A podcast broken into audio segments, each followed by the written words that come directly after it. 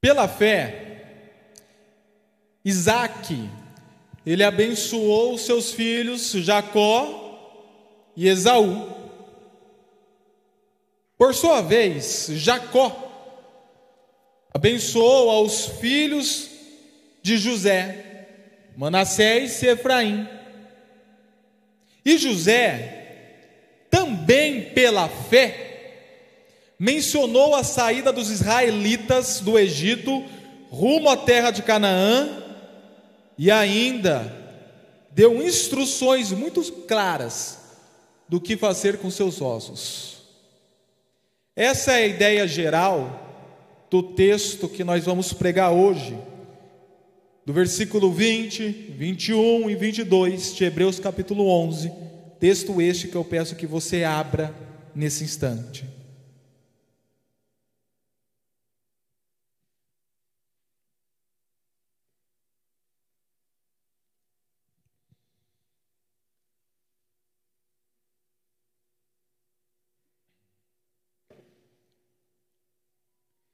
Quem achou, diga amém. Quem não achou, diga, pastor, espera um pouco, eu vou procurar no índice. Ok, vamos orar. Senhor, eu lhe peço que nesta noite o Senhor nos leve a entender a geração a qual nós temos visto crescer nesses últimos anos, leva a nos compreender o que de fato passa na cabeça, na vida, no coração das nossas crianças, dos nossos juniores, dos nossos adolescentes, dos nossos jovens e que ainda tem impacto sobre a vida de nós enquanto adultos.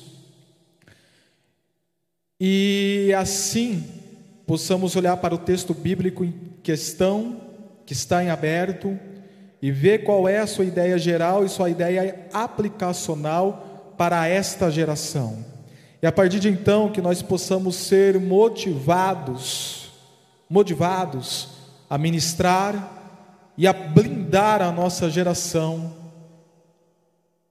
ministrados, incentivados por narrativas igual a de Isaac, a igual de Jacó, a igual de José, e sabermos nos aplicar para responder os desafios que serão levantados para nós, a fim de cuidarmos daqueles que estão sobre nossa responsabilidade. Em nome de Jesus. Amém. Pessoal, querida igreja, amado e amada de Cristo Jesus, quando de vocês se sentiram alguma vez em suas vidas assustados ou apavorados pelos jovens e adolescentes dos dias atuais. Quantas atitudes que vocês viram de alguns jovens, de alguns adolescentes, até mesmo de juniores, que é lá da, da idade de 8 a 12 anos mais ou menos, mais ou menos, e quando você viu aquelas atitudes, aquelas ações ou algum tipo de pensamento que eles expressaram, aquilo te trouxe susto apavoro. Inclusive, filho, filha, sobrinho, sobrinha, neto, neta, alguém da igreja, da escola ou em outro ambiente. E não só aqueles que vivem a nível de maturação, mas também daqueles que vivem a nível de maturidade. Ou seja, quando nós falamos de adolescentes, juniores ou jovens a nível de maturação, nós estamos falando do desenvolvimento físico e biológico da pessoa. Você bate o olho na pessoa e vê, é uma adolescente, é uma adolescente, é um jovem. É, já passou da idade já. Né? Ok, você vê fisicamente que a pessoa tem traços de jovens, isso é maturação. Mas tem aqueles que você já olha e vê que tem os seus 30, 40, 50 anos, e a maturidade ainda é de um adolescente e de um jovem. E tem atitudes que nos trazem susto e apavoro. Então eu creio que todos vocês, de alguma forma ou de alguma maneira, já ficou assustado ou apavorado com esta geração que tem vindo. Esta geração, os sociólogos chamam de geração Z. Não tem nada a ver com Dragon Ball Z. A geração Z. Nós tivemos a geração X, posteriormente tivemos a geração Y, que não é o nosso motivo agora de análise. E desde meados da década de 90, 1995 mais ou menos, até os dias atuais, quem nasce nesse período é chamado de geração Z. E a geração Z tem algumas características, de um lado positiva e de outro lado negativa. E é sobre este lado que eu quero fazer alguns destaques. Os que nascem nesta geração são conhecidos como nativos digitais. O que é um nativo? Um nativo é alguém que pertence a uma localidade geográfica, social, cultural e está lá, localizado lá. Nós somos nativos brasileiros, somos nativos da terra do Brasil. Quando nós falamos de nativos digitais, nós estamos falando de pessoas que vivem, que estão, que pertencem ao mundo digital. Não que simplesmente usa o aparato digital, mas que vive dentro deste mundo digital. Os seus relacionamentos, as suas conversas, tudo se dá através da digitalidade ou do mundo digital. O relacionamento face a face, o relacionamento real, o contato pessoal, ele foi alterado para um mundo virtual, para um mundo digital, para um mundo fantasia tecnológico. E lá eles vivem, e lá eles estão. e lá desenvolvem seus relacionamentos. Com isso, produzem relacionamentos frágeis, instáveis, inconstantes e pior, se tornam pessoas extremamente individualistas, olhando para o seu ego, para o seu eu e para o seu mundo tão somente, esquecendo do outro. Não tenho contado com outro, como serei incentivado pelo outro? Em amá-lo, em aceitá-lo, em vê-lo. Até devido a isto que nós podemos compreender a marca Apple. Quando nós temos o iPhone, o iPad, o iPod, o i, que não é um sotaque tão somente mineiro, ele também é o primeiro pronome pessoal do inglês. O eu, o meu, o meu fone, o meu pad, o meu pod, o meu universo, e tão somente meu.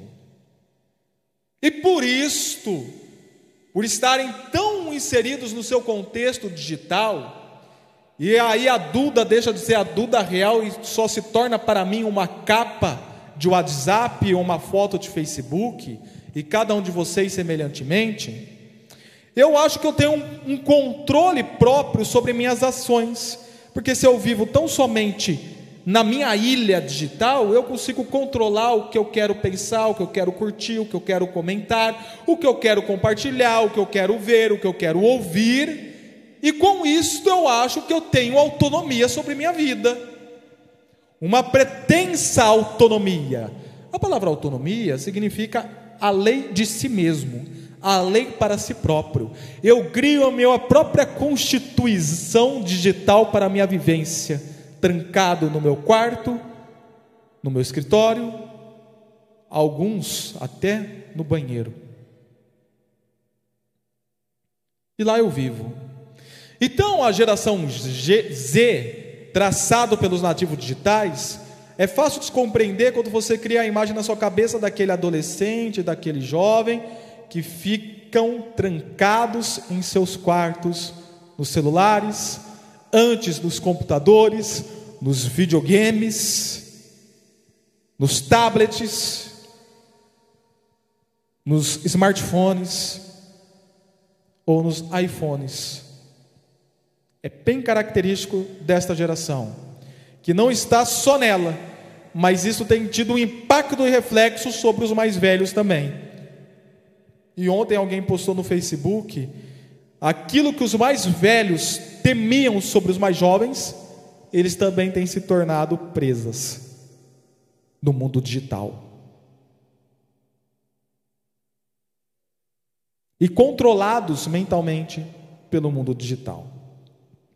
Esta é uma característica.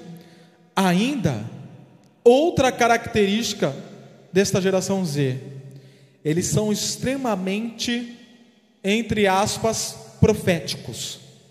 Eles gostam de denunciar, denunciar a desigualdade social, denunciar a desigualdade de gênero. E quando eu falo desigualdade de gênero, não é gênero homem e mulher, mas é aquela maldita ideologia de gênero que fala que homem pode nascer mulher e mulher pode nascer homem. Esse tipo de desigualdade que eles querem denunciar. E eles são tão violentos em suas denúncias que eles fazem tudo isso no Facebook. Antes, quando alguém ia denunciar alguma questão social, fazia grupos, iam à frente de órgãos públicos em movimentos com cartazes. Hoje discutem no Facebook a maioria destes. Porque lá está o nível de relacionamento deles. Tem se tornado presas de ideologias. E mesmo que eles tenham se tornado presas de ideologias, tem uma terceira característica deles eles são totalmente avessos a qualquer tipo de identidade. Não tente identificá-los em nada, eles são contrário a isto. Não me identifique como politicamente esquerdista ou direitista, se diz, não sei, né? Não me defina como isto ou como aquilo, não me defina como evangélico, como católico, ou qualquer outra definição que você possa trazer sobre mim eu não aceito nenhum tipo de definição, eu sou indefinido. E eles falam, falam isso porque eles gostam de transitar em, várias, em vários pensamentos, em vários grupos, em várias ideologias. Eles gostam de ficar transitando e eles creem que eles têm uma sabedoria que conseguem convergir todas essas ideologias e compatibilizá-las mesmo aquilo que é incompatível, mesmo aquilo que é inegociável, eles conseguem negociar. Um exemplo, dentro da igreja evangélica, são os chamados cristãos progressistas. Os cristãos progressistas, que não gostam de ser chamados de cristãos progressistas, porque eles não gostam de títulos e temas, são geralmente jovens, que estão no final da adolescência e no começo da juventude onde eles tentam trazer na convergência as ideias comunistas, socialistas com o evangelho. Abre parênteses. Eu não estou aqui para falar sobre política ou sobre ideologias políticas, ok? Eu não estou aqui para defender ou acusar as ideias esquerdistas, eu só estou usando um exemplo. Fecha parênteses. Então eles fazem essa transição entre as ideias comunistas e socialistas com o Evangelho e trazem algumas conclusões, algumas sínteses assustadoras, como até a defesa e as igrejas inclusivas, que incluem em seu rol de membros e na sua vivência de igreja, os homossexuais. Não precisa tratar da homossexualidade, não precisa tratá-los espiritualmente, é só aceitá-los no contexto da igreja e deixá-los viver daquela maneira porque eles são oprimidos socialmente. São algum tipo de, alguns tipos de síntese como esta que surgem destes grupos. E eles, para concluir o exemplo, eles justamente falam isto: não me chame de evangélico. Eu estou longe desse termo evangélico que transita no Brasil. Eles não gostam de ser identificados como evangélicos. E eles acham que eles fazem isso porque eles são diferenciados, porque eles são profetas, porque eles são a última bolacha do pacote. Mas na verdade só são só estão usando uma característica da geração Z, que é a geração deles de não quererem ser caracterizados ou identificados por nada. Não há nada de novo debaixo do céu, o que eles fazem. É só algo realmente da geração que eles não perceberam que estão sendo presas dessas atitudes geracionais.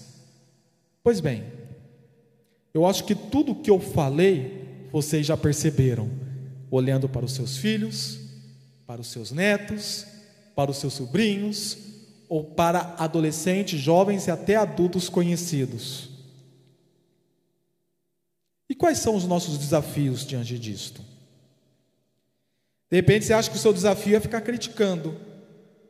De repente você acha que o seu desafio é ficar batendo, não no sentido literal, às vezes até no sentido literal, mas batendo no sentido verbal. Você acha que o seu desafio é ficar defamando, difamando, defamando não, ou defumando, ficar difamando a estes. Você acha que o seu desafio é ver aquela menina que posta aquela foto sensual no Facebook ou no Instagram e ficar comentando com os outros? Ah, você viu a foto de fulano, a foto de ciclano, ou a foto de beltrano? Lembrando que esses termos não existem no feminino, tá? Então é ciclano, fulano e beltrano. Você viu as fotos deles? Você acha que seu desafio é ficar fazendo comentários esdrúxulos que não levam a nada. E quais são os desafios afinais? Ora, abençoar, adorar, acaudilhar, são os desafios da nossa comunidade local, a qual nós chamamos de Igreja Batista Liber, ou Igreja Batista Liberdade em Descalvado. Esses são nossos desafios para esta geração, especialmente para os da família da fé, para aqueles que são da nossa igreja. Nós temos os desafios a ser cumpridos para toda a geração, mas começando olhando para os da família da fé. Para o Pedro, para a Ana, para a Eloá, para a Bia, para esta que eu esqueci o nome de novo. Karen, para Marília, para Dudex. E sobretudo, e sobretudo, para aqueles que são da nossa casa, do nosso lar, da nossa família. Vamos ver cada um desses desafios separadamente? O primeiro desafio, então, da nossa comunidade local para a nossa geração é do abençoar, versículo 20. Nós vemos que foi isso que Isaac fez à geração que estava vindo, a geração dos seus filhos, de Jacó e de Esaú, do suplantador e do avermelhado. Esaú, enquanto filho mais velho, Jacó mais novo, novo, embora fossem gêmeos. Pela fé, Isaac abençoou Jacó e Esaú. Algumas versões falam que ele prometeu bênçãos. Essa versão não está correta. Ele não prometeu, ele de fato abençoou essas duas pessoas que de, delas viriam gerações.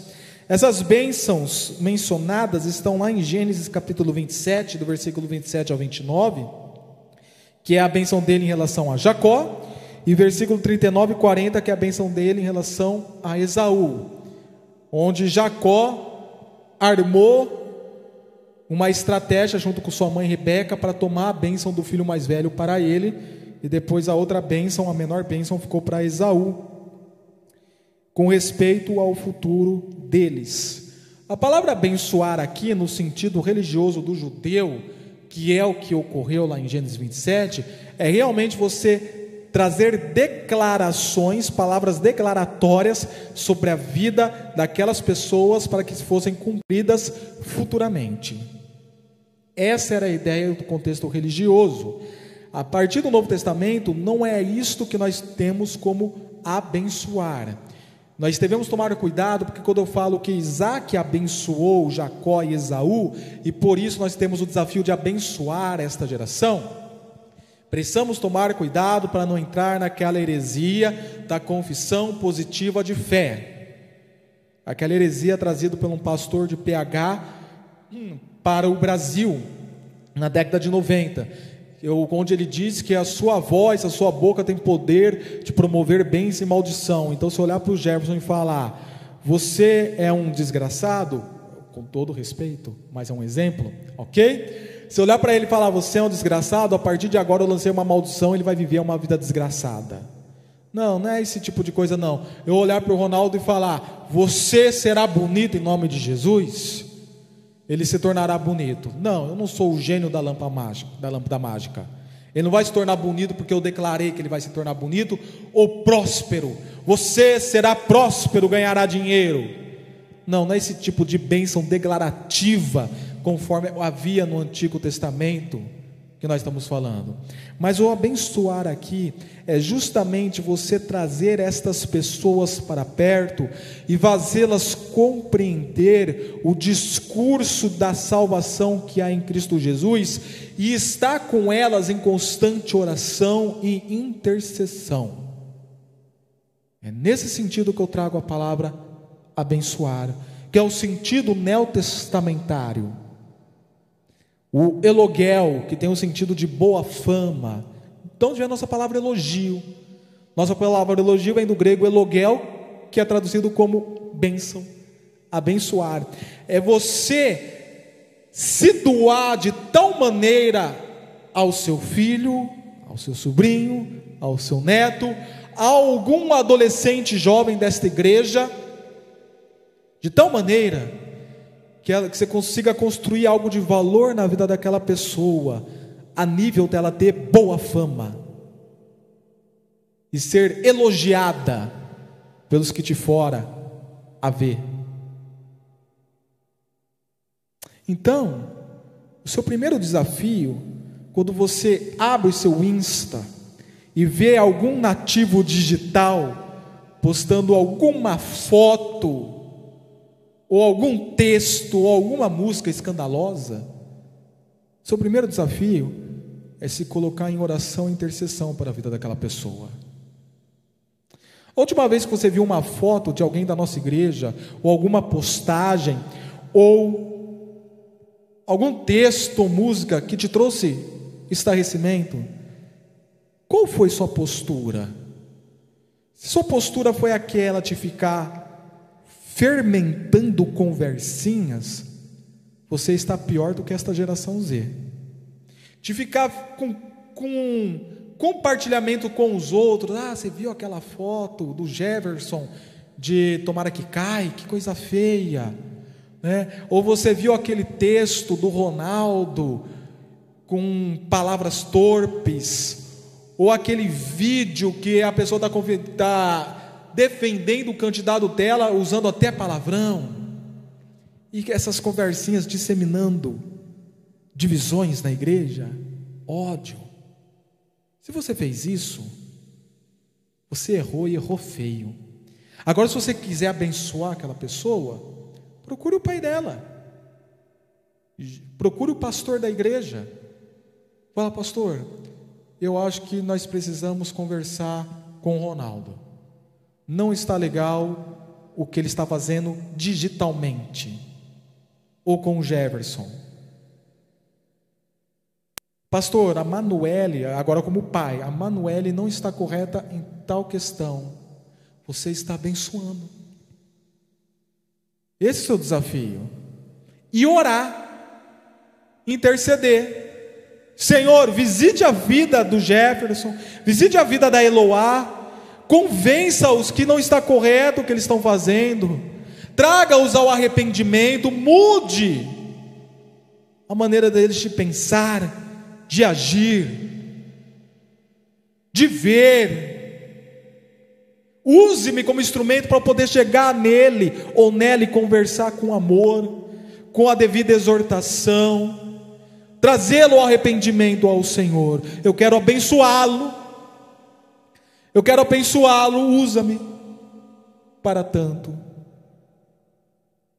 Esse é o seu chamado. E chegar nessa pessoa e conversar com amor, com carinho, em abençoar. Os adolescentes e jovens sabem que eu faço bastante isso com vocês, né?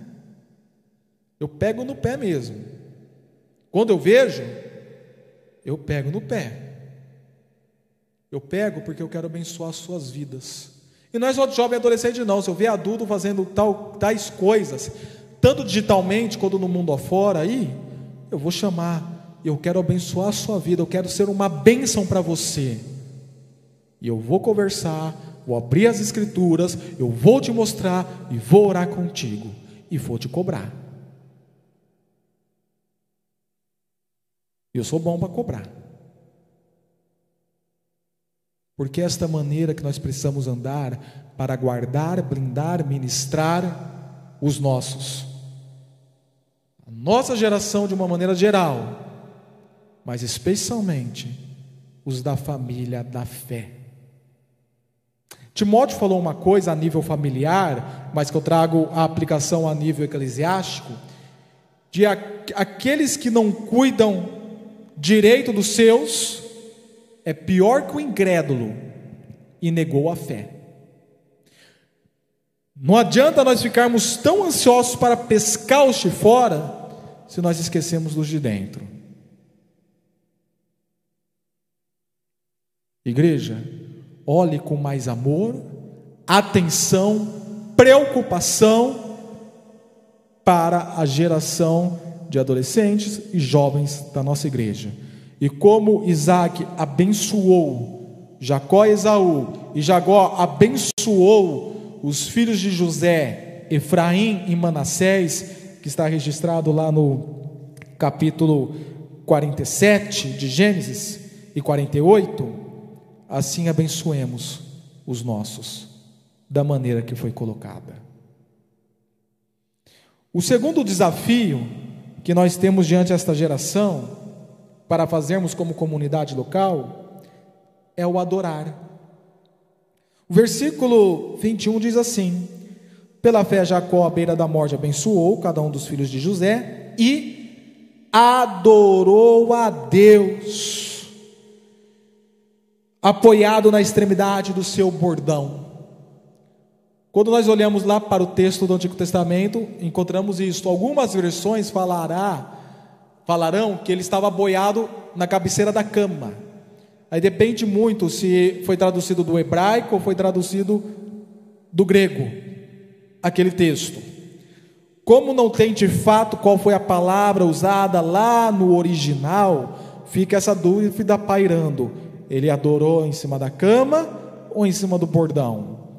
É uma dúvida que realmente persiste, mas que não tem por que nos trazer estarrecimento, porque não muda em nada o sentido do texto, que é ele adorou ao Senhor. Você precisa demonstrar a esta geração a sua vida de adoração, a sua vida de inclinação, a sua vida de paixão, dedicação e entrega ao Senhor. Você não pode ser hipócrita, cobrar a geração cobrar os nossos jovens e adolescentes e viver uma vida totalmente descompassada.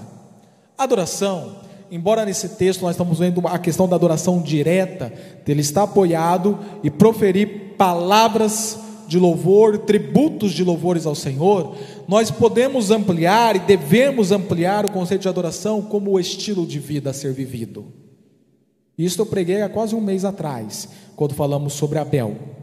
A adoração é um estilo de vida a ser vivido. Ela é um momento de culto comunitário, é, mas não só isto. Ela é a sua postura no dia após dia. E a sua postura precisa ser identificada como uma postura de adorador para influenciar aqueles que estão perto de você. Adoração como estilo de vida a fim de dar exemplo ao outro, aos outros. Eu já falei isto aqui e faço questão até de repetir, Mas houve uma situação certa vez em um local que a menina ligou para o líder dos jovens dela: Você pode vir me buscar em casa? Me tira desta casa, pelo amor de Deus. Por quê? Porque meu pai fica duas, três horas trancado no quarto orando e quando sai bate na gente, grita com a gente, briga com a gente. Ora, que hipocrisia é esta?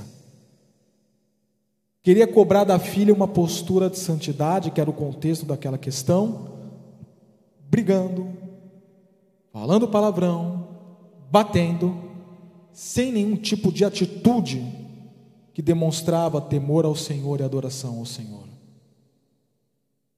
Não é assim que você vai orientar e corrigir.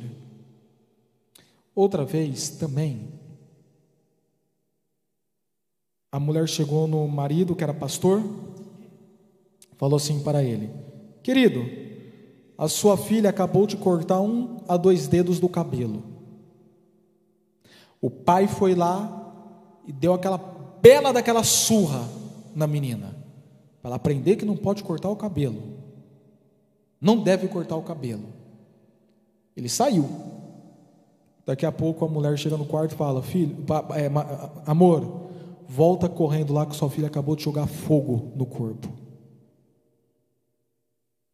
Entenda, querido, não são atitudes extremistas religiosas que vão transformar a vida do seu filho. É o seu exemplo de um verdadeiro adorador ao Senhor. O ensino, ele se dá tanto em transmissão de palavras, como em exemplo de vida. O ensino, daqui a pouco nós vamos ver a questão do ensino como transmissão de palavras. O ensino ele se dá tanto no sentar e conversar como viver. Não seja aquele tipo de pessoa que olhe para o adolescente da igreja, para o filho em casa e diga: faço o que eu falo, mas não faço o que eu faço. Pelo contrário, olhe e fale: seja meu imitador, como eu sou de Cristo. Em postura de adoração, em adoração como estilo de vida, e também a adoração no sentido direto, que as pessoas, que os adolescentes, que os jovens, ao ouvir você orando, ao ouvir você cantando, ao ver a sua postura na tua casa buscando ao Senhor, sejam incentivados em buscar, que você seja uma referência daquele que ama o Senhor, que busca o Senhor, que ora ao Senhor, que tem intimidade com o Senhor. E esta geração, que é sedenta por referências, e é por isso que eles têm o YouTube, youtubers e semelhantes como referências na vida deles, olhará para a sua vida como parâmetro e referência de adoração.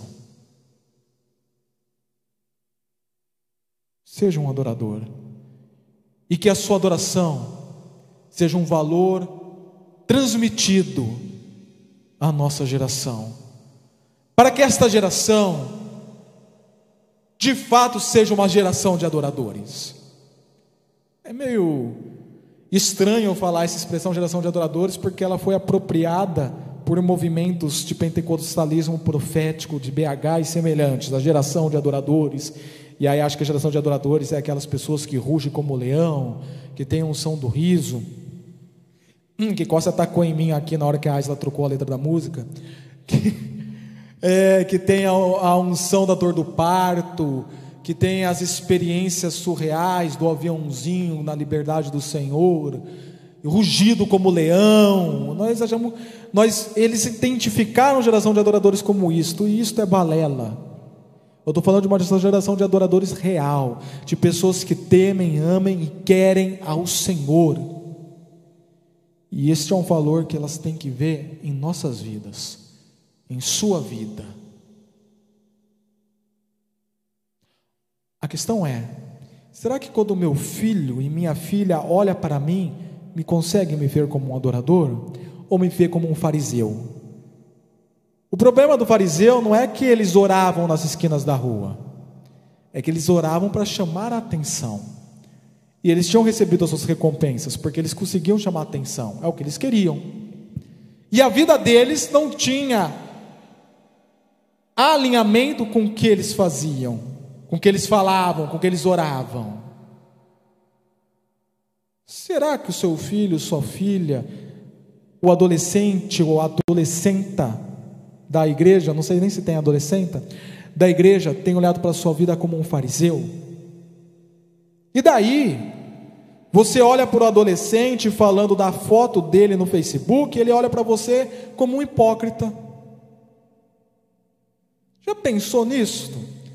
Quando você está querendo tirar o cisco do olho do adolescente ou dessa geração, você não está se preocupando com a trave que há no seu. Agora, quando você vigia os seus passos, sua postura, o seu falar, e busca ser alguém entregue e quebrantado ao Senhor, participativo com a igreja de Cristo Jesus, e sair daqui dar bom testemunho, como pai, como esposo, como mãe, como esposa, como tio, como tia, como cidadão, como profissional, você está conquistando e transmitindo algo de valor na vida dessas pessoas, para se tornarem adoradores verdadeiros do Senhor. Esse é um desafio que nós temos para a nossa geração. O desafio o qual Jacó realizou. E o terceiro e último desafio a ser visto é o desafio do acaudilhar. O que, que é isto, pastor? Eu acho que vocês já perceberam que eu gosto de trabalhar com a literação e com rimas para facilitar a didática. Por isso que eu escolhi o termo acaudilhar, para acompanhar o abençoar, o adorar e o acaudilhar. Todos terminam com ar e começa com A. A palavra acaudilhar nada mais é do que orientar, nortear, ensinar.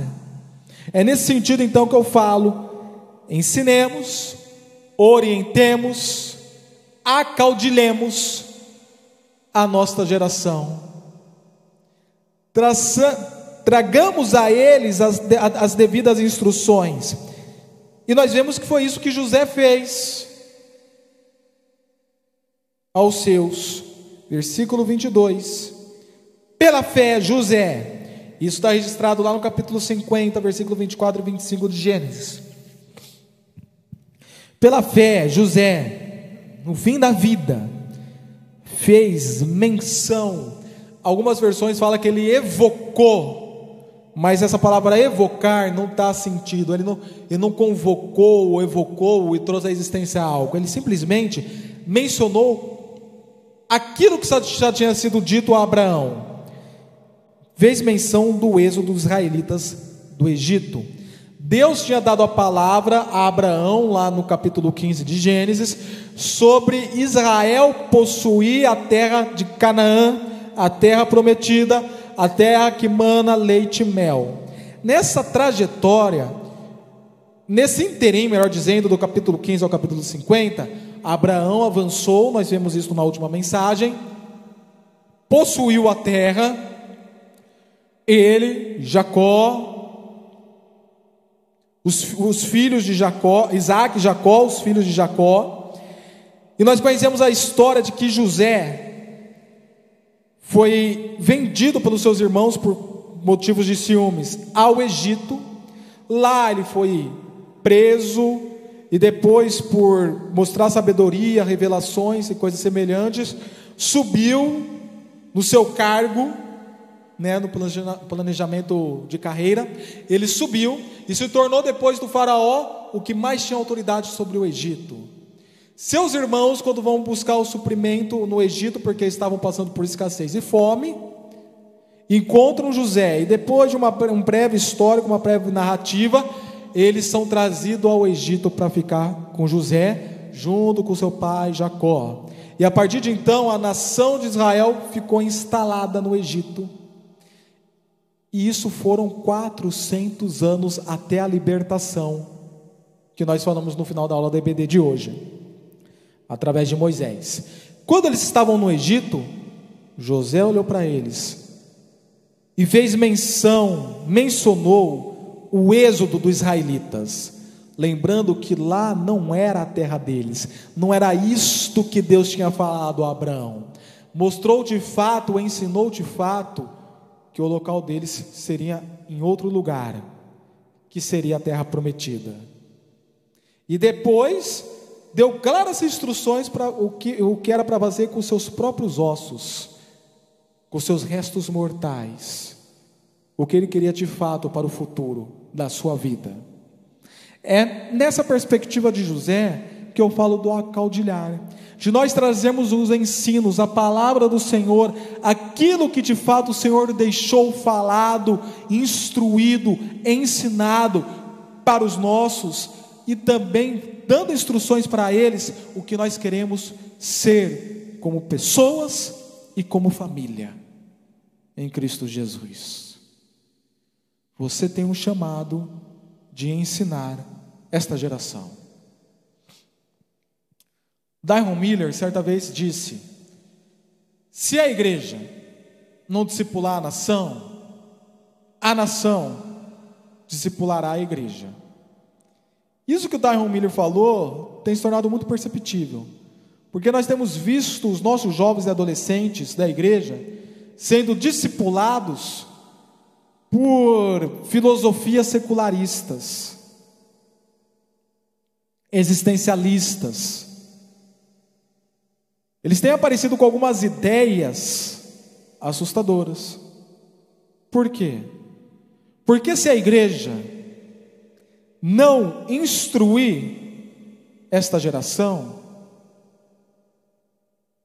a própria geração instruirá a igreja de maneira pejorativa, com conteúdos pejorativos, danosos e das trevas. Quando você resolve trabalhar até as 10 horas da noite e abandona o seu filho em casa, adolescente, deixando viver digitalmente, o youtuber Felipe Neto está o discipulando, está o instruindo, está o ensinando. Quando você opta em ficar vivendo os seus hobbies, e não dê tempo com seus netos, com suas netas, andar com eles, instruí-los. O professor secularista, existencialista e ateu da escola, ele está fazendo o seu serviço. Quando a igreja fica preocupadíssima em viver eventos, cumprir tabelas, e criticar as postagens no mundo digital, outros estão chamando eles para perto, estão trazendo palavras de instruções que não têm compatibilidade com os princípios bíblicos. Igreja, nós somos chamados para instruir esta geração de maneira generalizada com falar, com pregar, com anunciar, com questionar, com denunciar, mas especialmente aos da família da fé. Eu não vou conseguir chegar nos 30 alunos, que ano você está? Segundo ano? Segundo o quê? Não, eu sei, segundo A, segundo B, nem sei. Segundo A. Quantos alunos tem na sua sala? Ô louco, você estuda onde? São Paulo? 42 alunos. Eu não vou conseguir chegar nos 42 alunos da classe da Marília, mas eu consigo chegar na Marília. Eu consigo discipulá-la, eu consigo orientá-la, para que ela chegue nos mais próximos da sala dela, e esses mais próximos ampliem as palavras, até chegar na sala e assim o evangelho vai, e os princípios, as instruções vão sendo distribuídas. Agora, se eu olho para Marília só a nível de crítica, de bater, de falar, eu não estou transmitindo nada de valor, eu só estou sendo usado pelo diabo. Eu só estou sendo boca do capeta. Desculpa pela sinceridade, mas, irmãos, cansa o povo só falar, falar, bater, bater e não agir, com amor, com exortação e com instrução. Então, antes de eu falar da Duda, falar do Pedro, falar da Ana, da Karen, da Eloá, da Bia, eu vou sentar com o pastor, vou mostrar para o pastor, para o pastor tomar iniciativa, ou eu mesmo vou tomar iniciativa com a família, sentar com o adolescente, instruí-los. Porque se eu não posso alcançar toda essa geração Z, eu posso alcançar aqueles que estão na minha família da fé. E eles vão passar à frente aquilo que eu estou instruindo. Daquilo que Deus deixou revelado e falado nas Escrituras Sagradas. Quando um adolescente, e isso aconteceu no nosso contexto, chega na igreja falando que tem dúvidas sobre a ideologia de gênero, que acha que não é errado, eu fico a me questionar: será que o problema está nele ou está em mim na igreja que nos está orientando? Não está instruindo. Aí ah, se torna uma oportunidade para eu sentar e instruir. Amém por isso que eu instruo. Mas precisamos nos preocupar como nós temos nos portado a nível de instrução para os nossos. E daí eu trago aquela velha tradição aqui para vocês. Onde estão vocês com seus filhos, com seus netos, que não estão na escola bíblica? Que não estão nos grupos pequenos? Que não estão aqui? Ah, pastor, isso é coisa de retrógrado. Ó, se é coisa de retrógrado ou não, eu não sei. Eu sei que hoje a formalização da igreja é esta: é escola bíblica, é GP, são cultos à noite. É por isso que eu faço essa cobrança. Se não fosse escola bíblica, se fosse outra coisa, eu faria da outra maneira. Onde estão os cultos domésticos da sua casa? Você tem sentado com seu filho, com sua filha, semanalmente, prestado culto ao Senhor? Onde estão as oportunidades que você pode instruir? Você pode falar. Quando Deus fala para guardar a lei, lá em Deuteronômio capítulo 6, ele diz claramente: estiver andando com seus descendentes no caminho, fale com eles sobre o livro da lei. Eu me recordo uma cena interessante. Eu estava aqui em cima desse teto, pintando a calha. Foi o dia que o pastor Silas Campos veio pregar aqui na igreja. Acho que vocês vão lembrar. E eu estava pintando a calha, não, o, o, o contra-rufo. E de repente, quando eu olho para trás no telhado, quem estava no telhado? A Dudinha. Foi lá pedir para o pai dela, para o Zé, o Zé Renato colocou ela lá no telhado. Ela ficou no telhado comigo. Aí eu costumo dizer que só três pessoas subiram no telhado dessa igreja: eu, o Rogério e a Dudinha. E a Dudinha tem mais habilidade que o Rogério lá em cima. Você tem que ver. Que impressionado. Eu olhei para a Dudinha e falei: Você sabe da história quando Jesus esteve no pináculo do templo? Ela não. Aí eu contei a história para ela. Aproveitei um momento ocasional para compartilhar uma cultura bíblica. Você tem aproveitado oportunidades com os jovens, adolescentes da sua igreja ou com seus filhos e suas filhas para transmitir instruções? Doutrinas. Nós estamos tão preocupados já em medicar, em terapetizar. Tem essa palavra, Eliana? Tem. Se não tiver, eu inventei agora. Terapetizar. Estamos tão preocupados em levá-los a viajar para poder recuperá-los de alguma maneira, a fazer uma viagem que melhora, pagar uma pizza que melhora, e que esquecemos da base, das instruções cristãs e bíblicas sobre aquilo. Mas, tomemos José como exemplo, conhecemos a história bíblica e façamos menção dela aos nossos, e depois façamos instruções do que nós queremos ser como família. E assim eu parto para a conclusão desta mensagem, repetindo a ideia geral: abençoar, adorar, acaudilhar, são deveres pela fé que nós devemos, que nós precisamos ministrar a esta geração, especialmente aos da família da fé e, sobretudo, aos da nossa casa. Posto isto, Aisley e eu construímos a missão, a visão e os valores da nossa família.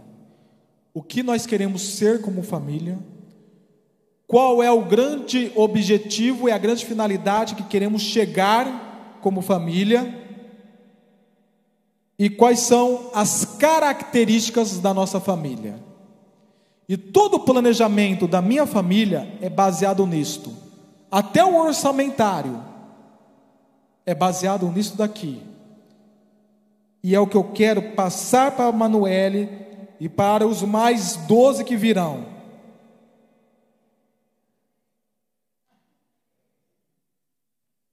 Cara, brincadeira, viu, baby? Amém? Tá doida? ok. Para os outros filhos, netos, bisnetos, e assim por diante que virão. Nossa missão: ministrar a Cristo a nossa geração, cada qual com seus deveres domésticos, sendo um marido, uma esposa, pai, filho, mãe, que cumpra com o chamado bíblico de dever doméstico, que nós temos lá em Efésios 5. Compromisso social e vocação espiritual.